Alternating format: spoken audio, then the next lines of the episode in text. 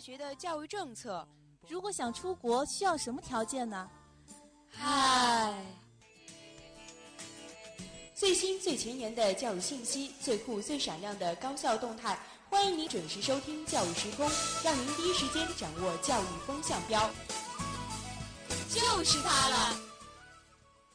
Lately, I've been, I've been losing sleep, about the things that we could be. But baby, I've been, I've been praying hard. Said no more counting dollars, we'll be counting stars. Yeah, we'll be counting stars.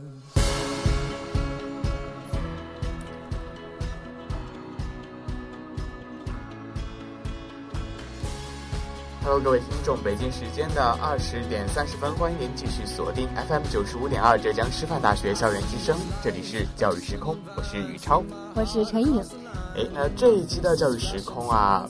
宇超和陈颖也是等了好久，嗯，没错。好几个星期没有跟大家一起见面了。嗯，那这一期的教育时空呢，要跟大家讲两个故事。哎，也不是两个故事吧，就是两个在我们大学生比较敏感的话题。嗯，对，应该说是跟我们的切身利益关系非常的密切，而且呢，可能今天的这两个话题有一些严肃，或者这个问题有一点严峻。对，首先第一个话题就是可能就会因为一失足成千古恨的一个关于退学这样一个问题。嗯，那第二个要讲的一个问题呢，就是贫困生的助学金这样一个事情。好，那在接下来的第二个板块教育视窗以及第三个板块教育辣评中，就让我们一起来探讨一下。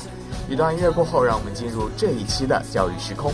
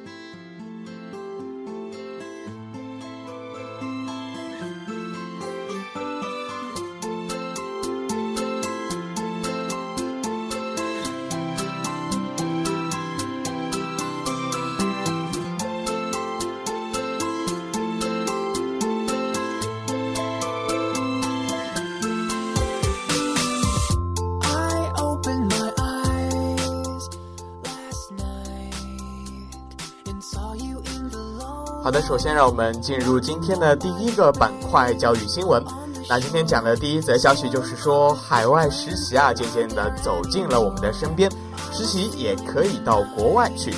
那也就是在最近到国外去体验不一样的工作，也是成为了我们很多大学生都欢的一个时尚的选择。也就是在今年的九月，我们浙师大的国际学院有八名学生是在佛罗伦萨的中文学校进行了为期一年的实习，听起来还是挺酷的一件事儿。嗯，没错。那其实我本身呢就是国际学院的学生嘛。那我们其实我们国际学院的学生走出去以后，或者说是毕业之后，呃，很大部分呢会去做一些海外的呃汉语教师，或者说是志愿者。那我觉得他这一段呃去海外实习的经验呢，对之后的工作啊、生活，我相信还是会有很多帮助的。嗯而且不只是我们的国际学院啊，嗯包括我们的生化学院也是开始去试水这个海外见习的事情。嗯而且也就是在今年，有四名学生是送往了日本，为期进行了五天的一个历练。哎，也可以看到这个海外见习在我们浙师大也是一点一点的走向了成熟。嗯，没错。那其实我们浙师大生化学院的系主任呢，他也是说了，未来我们会派出更多的学生去前往海外见习，见习的时间呢也会加长，因为我们希望通过这种方式去培养具备国际化视野的、更加先进的知识结构，以及在多元文化环境下有沟通能力的一些学生。对，其实看到这则新闻啊，就让我想起了之前有这样一句话，叫做“世界那么大，我想去看看”。嗯，没错。其实世界也挺大，我们实习也可以到更多的地方去看一看。嗯，海外实习不仅可以为我们积累一些经验，而且还能积累一些生活上的一些呃非常宝贵的一个经历。对，而且可以开阔眼界，主要的是可以认识更多不同肤色的朋友。嗯，那我们今天的第二则新闻讲的是大学生黑客亮相，那他们是如何练就了这一手绝活的呢？那在前段时间呢，《钱江晚报》上面啊报道了一则浙大学生在顶级黑客大赛上夺冠，十秒钟攻破谷歌智能手机的这样一则消息，也让大家见识到了我们大学生黑客的厉害之处。那其实，在杭州呢，大学生黑客团队还真是不少的，比如说我们这个杭州电子科技大学 VIDA 战队。这支战队呢，其实它诞生的还是挺早的，在七八年前就有了这支战队。它是浙江高校最早建立的一个黑客团队，那确实是非常的厉害。那他们这些呃非常高超的黑客技术究竟是怎么练成的呢？哎，不过你可别看他们仅仅只是在表面上特别光鲜亮丽啊，嗯，其实他们在背后也是花了特别多的时间才练就了这样一个技术。嗯，比如说，就像我们的刚才提到这个 VIDA 战队。他们就是有一间比较普通的一间教室，而且里面也只有二十平方米。嗯，你可以想象，这也是一个特别封闭的一个空间，让人感觉很压抑。但是他们能够在这样一个充满了台式以及笔记本电脑以及成堆书的这样一个教室里一整天的训练，可以说他们是在这当中付出了特别多的努力，才练就了现在这样一个技术。没错，那其实要从技术爱好者转变成为真正的学生黑客呢，还是要经过非常残酷的一些训练和选拔的。那学生黑客们呢？他们平常也非常保护自己的个人信息。对，对他们可能在平常上网的时候，还一不小心就会挖掘到一些网站存在的一些漏洞。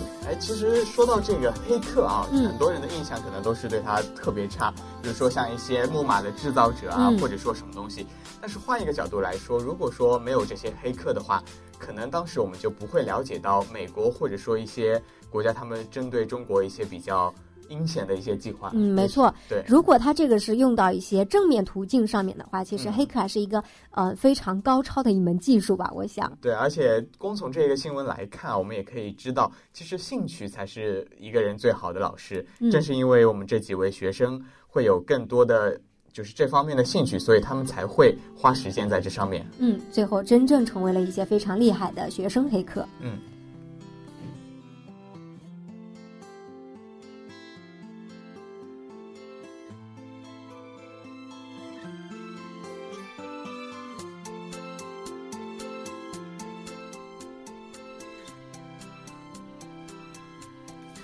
好的，那今天的第三则新闻啊，我们讲一讲河南的一个戏曲进高校的活动是启动了。在河南省豫剧院的三团日前是给郑州大学的学生们开始了一场豫剧的现代戏《焦裕禄》的表演。那这也是河南省戏曲进校园活动高校组的首场演出。那根据我们大家所了解到，《焦裕禄》也是一个以新视角、新的素材以及起伏跌宕的戏剧冲突，展现了中共兰考县委书记焦裕禄在特定历史环境下所表现的一些能够承担重任的一样一个形象吧。嗯，那其实呢，河南从二零一六年秋季就开始在全省学校普遍开展了这个呃戏曲进校园的活动。嗯那它这个活动呢是面向了全体学生，而且他力争在三年内实现全省所有学生每年都会免费欣赏到一场优秀戏曲演出，并且通过嗯、开设戏曲类的课程以及教师的专业培训，或者说是特色学校培育等多种形式来开展这个戏曲文化的通识教育。对，其实说到这个文化教育啊，就让我想起我们学校其实也每年都有开展一个高雅艺术进校园，嗯没错前段时间也有啊。前段时间我们今年是舞剧王羲之吧？嗯，嗯对，反正是一个书法方面的一些艺术。嗯同时，我们学校也有一个类似于戏剧社这样一个社团在那边。嗯，没错。嗯，我之前也是去看过啊，其实它整个表演还是特别精彩的。嗯，虽然说它可能没有一些我们在寝室里看到的动漫那么吸引人，但是文就是这个中国国粹，毕竟还是有它独到之处。没错，因为像河南他们是豫剧嘛，那我们在江浙一带呢就有黄梅戏或者说是越剧这些。那其实受我妈妈的影响呢，我也是呃非常喜欢的，所以，我也我们老一辈都特别喜欢。对对对，所以我也很可惜大学没有去参加我们学校的那个戏曲社团，嗯因为其实我觉得可能现在有一些年轻人。嗯，会不太喜欢这一些传统艺术，像这些戏曲方面的。嗯但是我觉得每次我在一些电电视上的选秀节目啊，嗯看到一些呃非常小的孩子他们从小就学习这些传统戏曲，我觉得还是非常感动的对，的。而且他们唱的也特别好。嗯，对，没错，唱的特别好。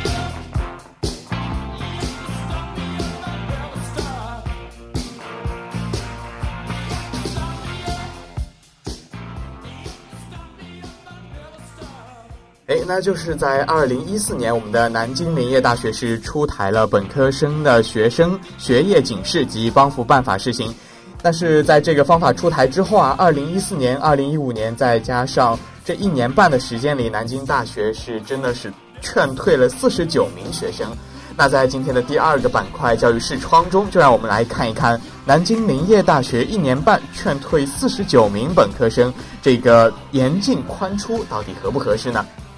那其实我们也是去呃了解了一下具体情况啊。其实这个南京林业大学它这个举动呢，并非是一个孤立，因为像高校人才培养严进宽出说不啊，其实走进这些高校，走进我们这些被退学处理的学生，或者说是他们身边的师长同学，那我们能够深切的了解到这个事情的具体情况。对，是嗯对，虽然说啊，我们学校给出的这样一个劝退是，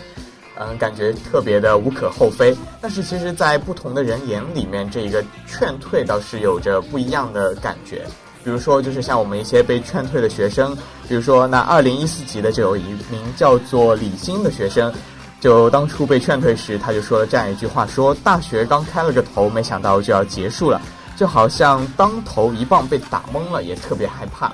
嗯，没错。那这个李欣呢，他其实是因为一个学分、一个学期所修的学分没有超过四分，所以呢被红色警示了。那最后就是被做退学处理了。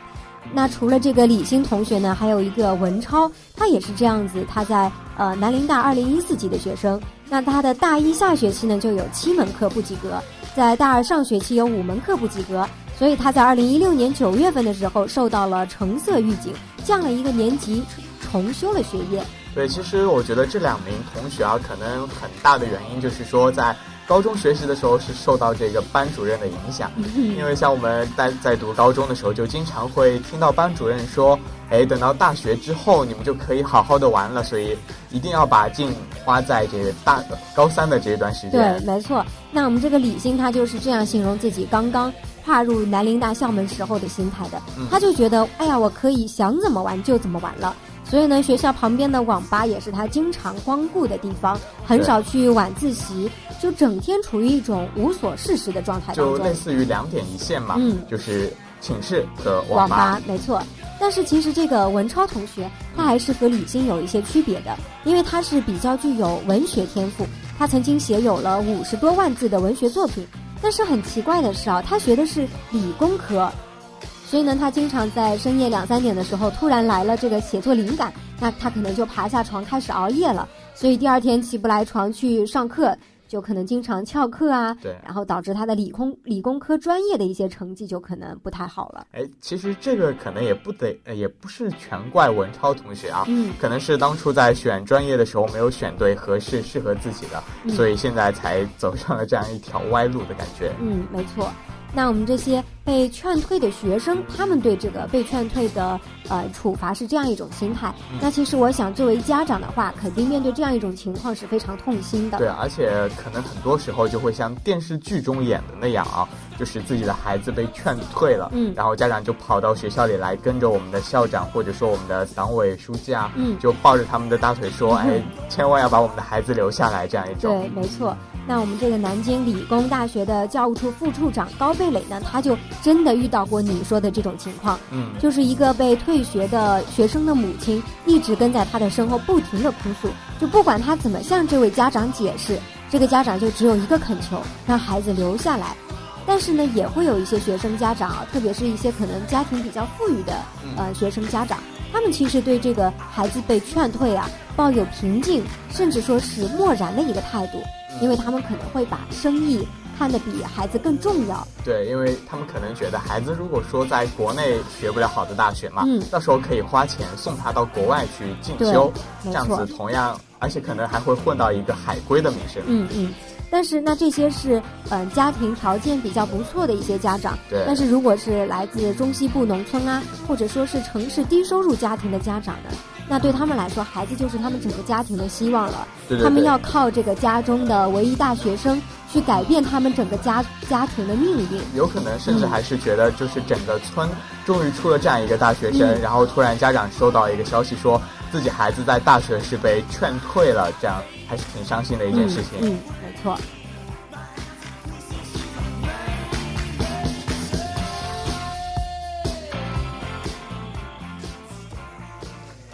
那当然啊，这个劝退现象在高校的不同师生里也是有着不一样的看法。那有的同学就觉得这个劝退其实还是一个比较合理的一个情景，嗯因为我们本人对于大学生活没有太多的留念，所以才会做出像之前我们刚才的这一位李欣同学，整天是在网吧里度过一整天这样的一种现象。那离开我们的大学，就像是住店的旅客离开学呃旅店一样，嗯所以还是挺平静的。嗯，那除此之外呢，也有可能是因为这些被劝退的学生，他们本身就毫无上进心，他们不劝退的话，对于那些努力的学生，其实是非常不不公平的一件事情。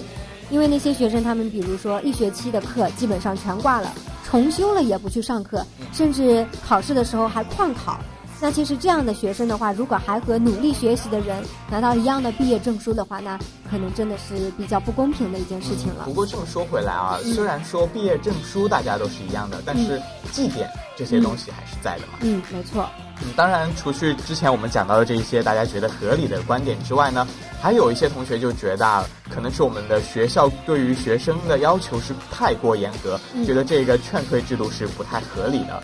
而且大家都是十多年的寒窗苦读，终于能够考进南林大，这样的高校的确是一个十分不容易的事情。但是最后却因为这样一点点小的失误是被劝退了，可能有点太残酷了。但是其实对于呃这些人的看法呢，我还是抱以一个比较不理解的态度的，因为其实我们这个劝退的制度啊，嗯它非常的人性化，非常的合理，并不是像我们这些有些同学认为的，说是学校过于严格了。那比如说我们今天提到的这个南林大的学业警示办法，它是受到黄色警示的学生在其第二学期开学补考仍未通过的情况下，还可以进行很多种的形式来进行这个课程重修，比如说插班重修、组班重修。那再不行的话，学校也会组织暑期重修，就是说学校会想尽一切办法来避免你被劝退，他就是希望你能够重修，考得一个好的成绩。对，也就是说，我们同学自己只要有着一颗向上的进取的一颗心，嗯也不可能会是沦落到最后是被退学、被劝退这样一个地步。嗯，而且其实就我自己的大学经历来说啊，在我们浙师大，我觉得挂科真的是一件挺困难的事情。对，因为我们都是平时成绩占百分之五十，啊加上期末成绩占百分之五十。就算你平常随便怎么听点课，嗯然后考前嗯、呃抱点佛脚，我相信都不可能会挂科。对，肯定很多的时候还是因为自己的一些原因，或者说上课的时候给老师留下了一些特别不好的印象在那里，嗯所以才会选择挂科啊。嗯，那除了这个，有些同学认为学校过于严格之外，他们还会觉得是考题过难了。嗯有些人可能真的是费尽了洪荒之力，他们也过不了这个考试，他们就真的要挂科了。那可能我们浙师大和他们的南林大是考题有些不太一样，嗯就是我们的考卷其实还是挺简单的。嗯嗯，当然除去这一个啊，我觉得从我们学生角度来讲，劝退这一个制度的存在，可能更多的时候还是应该起到一个像警戒线一样的作用。没错。嗯，比如说我们前段时间，我们的中国共产党也是经常在抓一个呃廉洁自律这样一件事情，那我们学生就更应该以此作为一个标准，把劝退这个事情当做一个高压线，千万不能去碰它，而不是说像刚才提到的像李欣同学啊，或者说我们之前那位喜欢写文章的同学，嗯，但是，呃，其实我们除了就是学生要对这个劝退的制度保持有一定的呃警戒，或者说是千万不能去触碰它之外，就是万一如果你真的被劝退了的话，我想我们就是那些被劝退的学生，也不能说是自暴自弃，因为我们除了在这里呢，只要你端正态度，你还是可以有其他的出路去选择的。嗯，打个比方，就比如说大家都知道的、特别熟悉的一个叫比尔盖茨嘛，嗯，就他当时虽然他不是被劝退的啊，嗯他是自己选择休学的，但是他同样也是没有完成一个大学的教育，那他最后还是通过自己的一些尝试以及创业，创造了这个微软公司。没错，那还有一点就是，你被劝退，也许呃，并非说真的意味着你能力不够，啊、你太笨了，你智商不高，也有可能是因为你不适合这个专业。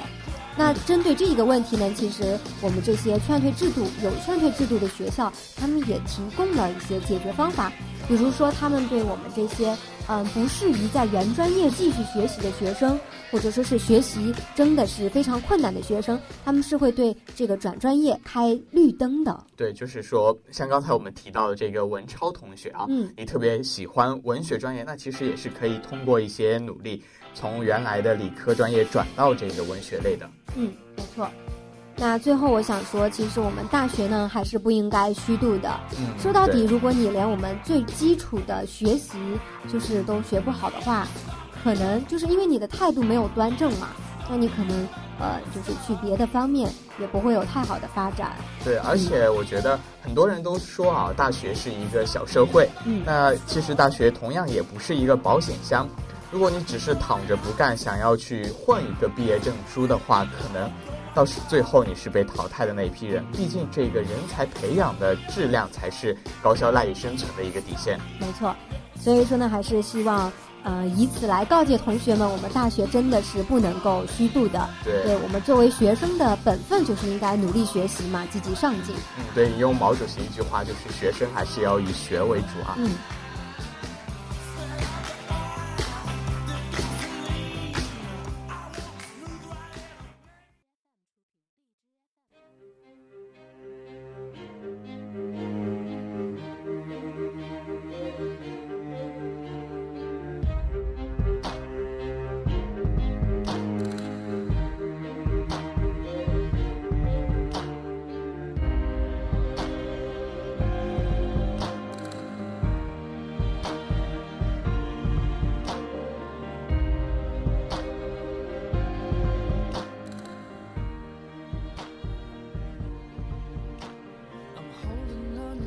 那在这一次节目的开头啊，我们也给大家讲了我们这一次要讨论的两个话题。嗯那接下来就是今天的第二个话题是贫困生到底该不该拥有名牌？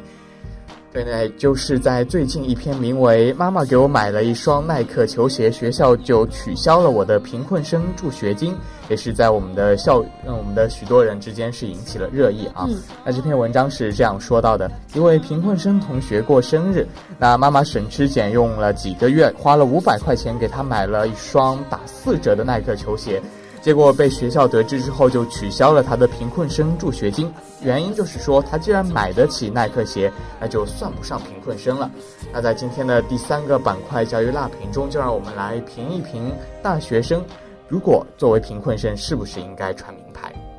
其实我觉得，嗯，这些穿戴啊，或者说是使用高档物品，它到底该不该成为衡量学生贫困与否的标准呢？这个问题真的是应该呃深入的去探讨一下的。那针对我们今天的这个贫困生，他到底是否该有贫困生的样子？也就是说，他能不能进行一些奢侈消费啊？嗯，穿好的、用好的，使用一些名牌这个问题，那不知道宇超你有什么想法其？实我觉得啊，就是作为大学生，嗯，说到这个对于这个贫困生的认识啊，我们嗯大家第一印象肯定就是说审查过程是一个特别严格的。嗯但是这其中我觉得还是会出现一些漏洞，比如说宇超自己身边就有这样一些同学，明明是拿着贫困生的一些补贴，但是却用着可能比我比我还要好的一些，呃，比如说手机啊，或者说是一些交通工具。嗯其实这一些可能就是说他们自己。既然有了这样一种消费奢侈的空间，我觉得可能就算不上贫困生了。但是我觉得，呃，贫困生他们也可以去追求美好生活嘛。那他们人人都爱美嘛，是吧？嗯所以我觉得可能有一些家庭经济困难的学生，他们也也应该在这方面得到尊重。比如说有一些学生，他们真的是贫困的，但是他们可能会在学习之余去做一些兼职，靠自己的努力来买一点好的衣服或者鞋子。或者说是像宇超说的，呃，换个好手机，我觉得这也是可以理解的。因为虽然他是贫困生，但是他肯定还是会有一些经济来源的嘛。不管是家里省吃俭用给他省出来的这个学费、生活费，还是说自己兼职去赚来的生活费，他都有条件可以去随意的安排。嗯，虽然你刚才讲啊，就是我们的贫困生他们自己有一些外来的一些收入，嗯，但是。这样一些收入，可能最后就会导致他们养成这样一种虚荣的一些消费观念。比如说，看到室友买了一个比较好的手机，那想着自己要跟室友拥有一样的水平，拥有一样的生活条件，就会一一点一点的形成这样一种攀比的心理。而这种攀比的心理，对于我们大学生而言，肯定是要不得的。但是我觉得，呃，我们从单从这个个人物品上面啊，嗯，其实不能直接得出这个人他到底有没有虚荣心，或者说是攀比心理。可能有一些同学他们真的是觉得，就是消费观念不同嘛，他们可能觉得我宁可买的好，买的少，但是呢，我不要去，呃，买的很多，买的很便宜。这可能就是说，呃，你可能名牌，它之所以成为名牌，那可能它的质量也是在那里的。所以相对来说，比如说同样一双球鞋，那你可能名牌的鞋子它能够穿的时间久一点，这样子的话，它的性价比可能就会高一些。对，虽然说这个质量是一个方面，但是我觉得，嗯，之前有一句话叫做“逢三年补三年，缝缝补补又三年”。那可能说，如果说你申请了这个贫困生，你家庭的条件就会相对比较贫困一些，那我们可以用一些更好的方式去面对这样一些问题，而不是说。呃，去申请这一些可能别人比你更需要的钱，最后让别人就找不到他们自己应该干些什么的方面。那反正总的来说，我觉得这个个人物品啊，还是不足以作为我们评判学生他是否属于贫困的标准的。因为我觉得这个标准应该是综合来看的。如果说是家里省吃俭用给他的钱啊，怎么花其实是学生自己的事情。那我们也知道，评定一个学生他到底是否属于贫困的，是一个非常复杂的过程。那我们学校也不能因为说，呃，仅仅因为他使用了一些高档产品，就武断的下了一个结论。对，这说明我们高校的评定中还是存在一些漏洞的。就比如说，有的学校是会按照家庭的收入来。评定我们这个学生到底是不是符合这个条件啊？嗯，那其实对于我们学生而言，如何来避免这个助学金产生争议？可能我觉得有的时候我们还是应该去找一找，到底应该怎样去维护自己的权益。同样也是应该把这个钱让给一些更需要的人。那我觉得，如果说呃是要避免这个争议的话。我们可以从学生以及学校两方面来讲，对，因为学生的话，比如说像我们今天提到的这个，就是莫名其妙就被取消了这个助学金资格的学生，嗯，那他肯定要事先去了解一下我们这个国家助学金发放的一些具体政策、具体要求。那他在知道这个存在问题之后，或者说知道自己受到这个。呃，对他来说不公平的待遇之后，他也可以去维权，懂得怎么样去解决这个问题。对，而对于我们学校来说啊，可能更多的方面是要去保护这个助学资金能够准确的发放到需要的这个人当中。嗯，同时而且还要严格的进行监督，绝对不能让这一些。呃，居心叵测的人是浑水摸鱼钻了空子。嗯，没错。也是希望我们这一个国家的相关的评定标准能够做得更加完善一些，让我们的每一个需要贫困生助学金的人能够真正的得到帮助。对，嗯。